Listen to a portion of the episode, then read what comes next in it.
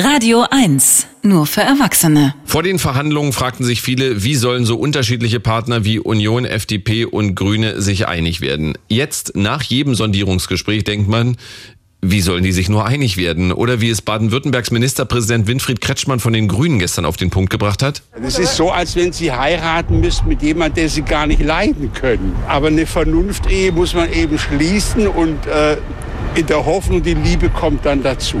Ja, heute soll eine Zwischenbilanz der Sondierungen vorgelegt werden. Eins ist klar. Der Freitagskommentar. Es kommentiert Nikolaus Blome, er ist stellvertretender Chefredakteur der Bild-Zeitung. Guten Morgen, Herr Blome. Guten Morgen. Guten Morgen. Glauben Sie noch, dass Jamaika kommt? Glauben, Gebenedeit sei Radio 1, möchte ich sagen. Ja, so ist es.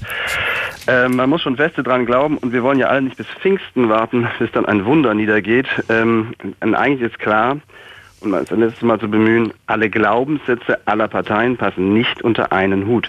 Das wussten die Damen und Herren allerdings schon vorher. Das ist bei Landwirtschaft zwischen Grünen und CSU große Differenzen gibt, bei Flüchtlingen und Abschiebungen sowieso, bei Familiennachzug für Syrer aber auch zwischen Union und FDP bei Steuern oder bei Klima- und Kohlekraftwerke mit den Grünen. Also das ist ziemlich kunterbunt, aber ehrlich gesagt gar nicht unüblich.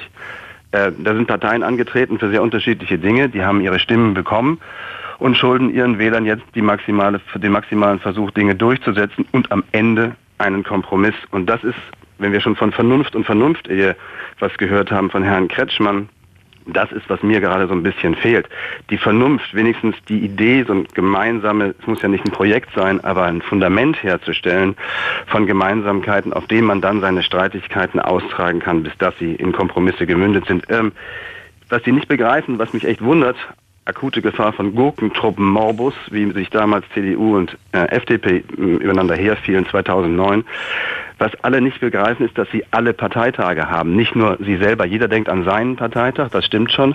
Und über, wie er am besten über den kommt mit irgendwelchen Ergebnissen. Aber er muss halt auch an die Parteitage der anderen denken. Denn wenn einer scheitert, dann scheitern am Ende alle. Und die einzigen, die sich im Moment am Tisch noch zusammenreißen, sind die CDU. Das muss man ihnen lassen. Das sind die Profis. Die regieren ja auch schon lange genug und mit Angela Merkel an der Spitze. Ja, aber wie soll es denn dann weitergehen mit Merkel?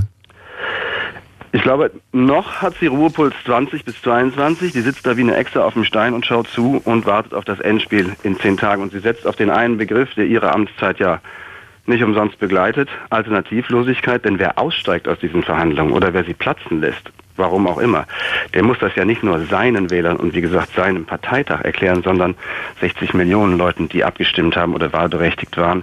Und das wird dann richtig schwierig. Wollen Sie das platzen lassen, weil der Familiennachzug für Syrer nochmal zwölf Monate gestaffelt ausgesetzt wird. Das müssten dann die Grünen erklären. Wollen Sie das platzen lassen als FDP, weil sieben statt drei Kohlekraftwerke abgeschlossen wird, werden, äh, geschlossen werden? Das glaubt Ihnen keiner. Und wenn Wolfgang Kubicki von der FDP sagt, er hat keine Angst vor Neuwahlen, dann ist das lächerlich. Neuwahlen will hier keiner, weil keiner weiß, wen der Wähler dann zu Hackfleisch macht. Und eine Minderheitsregierung, mit wechselnden Mehrheiten so gute Nerven hätte vielleicht, vielleicht Angela Merkel, aber so gute Nerven haben die Deutschen nicht. Kurzum, ich glaube noch an Jamaika. Man muss ja. Amen. Der Freitagskommentar mit Nikolaus Blome von der Bild. Vielen Dank, Herr Blome. Danke. Eins ist klar. Der Kommentar. Nachzuhören auf radio1.de.